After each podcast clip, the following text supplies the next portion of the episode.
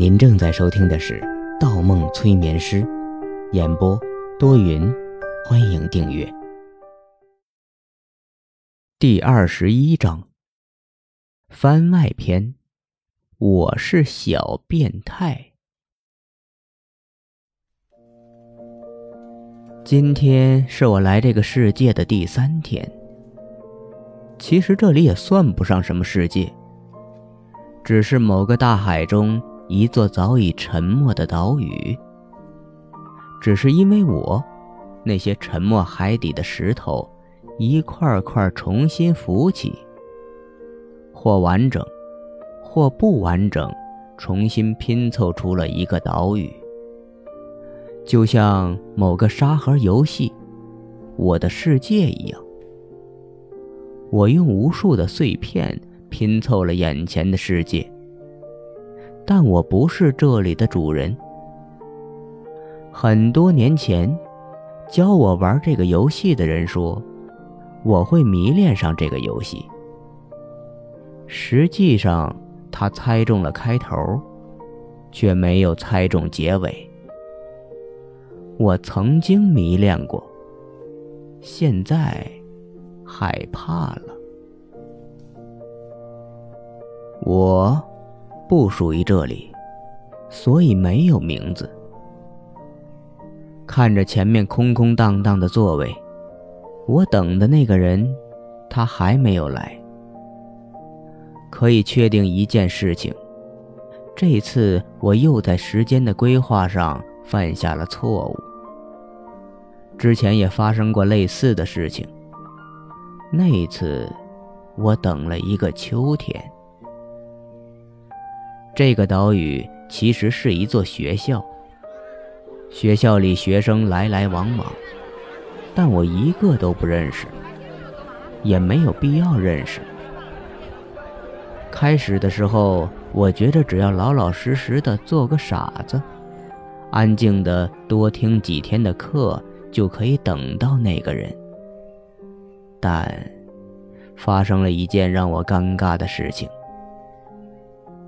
某个课间，一个扎马尾辫的女生跑过来，找我的同桌。另一个扎马尾辫的女生，一起上厕所。女生，一种麻烦且喜欢群体活动的生物。我一直对他们这种变态的行为有些不解。第一次，我没有在意。下一个课间，他又跑过来，又要一起上厕所。第二次，我笑了。女生就是事儿多。到了第三个课间，他再次跑了过来。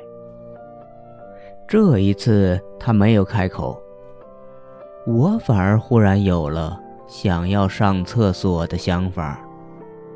当脑海中产生这个想法的时候，我意识到一件事情已经无法避免。我要马上上厕所。我努力着什么都不去想，拐进男厕所的转角。然后，没有然后了。前面只有一道墙。果然，这个世界里没有男厕所。有的只是外面一个标志。我郁闷了，要憋不住了。我开始千方百计地思考如何解决问题。我的脚下甚至出现了一个营养快线的瓶子。但面前厕所拐角的设计是没有死角的。它出现的部分正好是外面看到的部分。对着一面墙，拿着一个瓶子，然后解决。虽然背后熙熙攘攘的人流一定不会注意到这边，但我做不到。双腿自觉地开始收拢，开始想扶着墙。时间在一点点流逝，我快控制不住自己的下半身了。某个部位像一个注水的气球，越来越鼓。如果再不想办法，将一发不可收拾。难道最后我要湿哒哒的等他到来？算了，我觉着尊严很重要。扫了眼右边口袋，那里鼓鼓的。只要那个东西在，我想一切都不怕。闭上眼，我把手伸向前面的那堵墙。一片黑暗中，那堵墙消失了。睁开眼的时候，面前整洁、通亮，一个干净的厕所。解开裤子，打开水龙头，流畅舒服。我甚至闭着眼哼起了歌。有人从背后撞了我一下，手上一湿。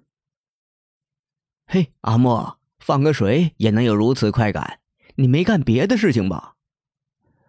我背后一片冰凉，转过头，面前一张青涩的脸庞，他的眼睛很大，炯炯有神，一看就是十分聪明的学生，是我的死党段子阳。我俩从玩泥巴开始，一直玩到了大学。哎，子阳，你怎么进来了？段子阳站到我的一侧，边脱裤子边笑。笑话，厕所又不是你家开的，我怎么不能进来？怎么，撞见你有什么好事？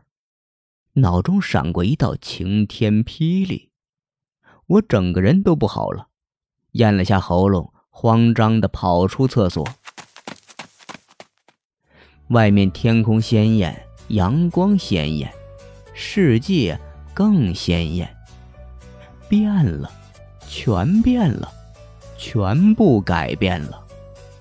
整个学校的设施全部齐全了，操场的周围还多了许多建筑，连建筑的外侧都连着一片片建筑。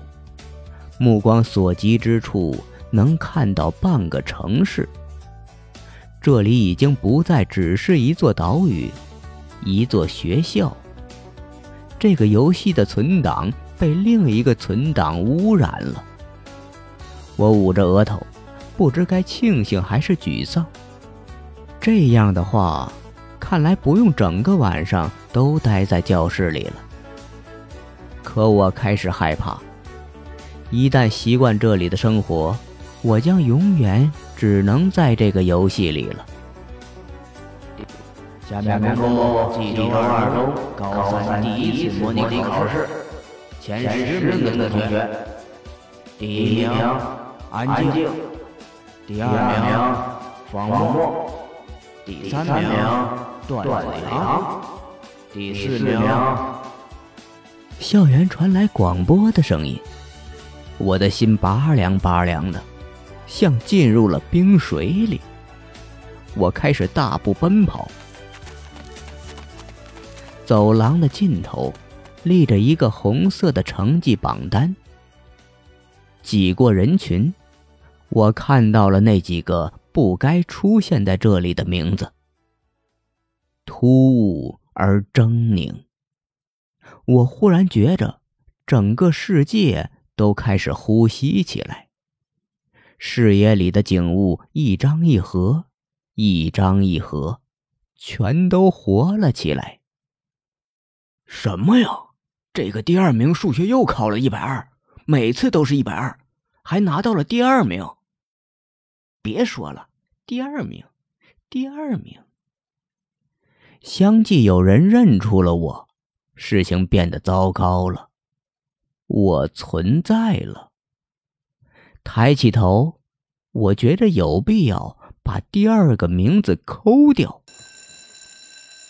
上课铃响了，转过身，一个熟悉的身影向我走来，一个个子不高的女生，脸蛋小巧白皙，齐耳的短发一颤一颤的。窗外的阳光是金黄色的，可我感觉那一刻世界变成了粉红色。当时，我与那个女生的距离只有六米零六厘米。她以每秒六分米的速度靠近我。那么十秒之后，我们之间的距离是……但三秒之后，我错了。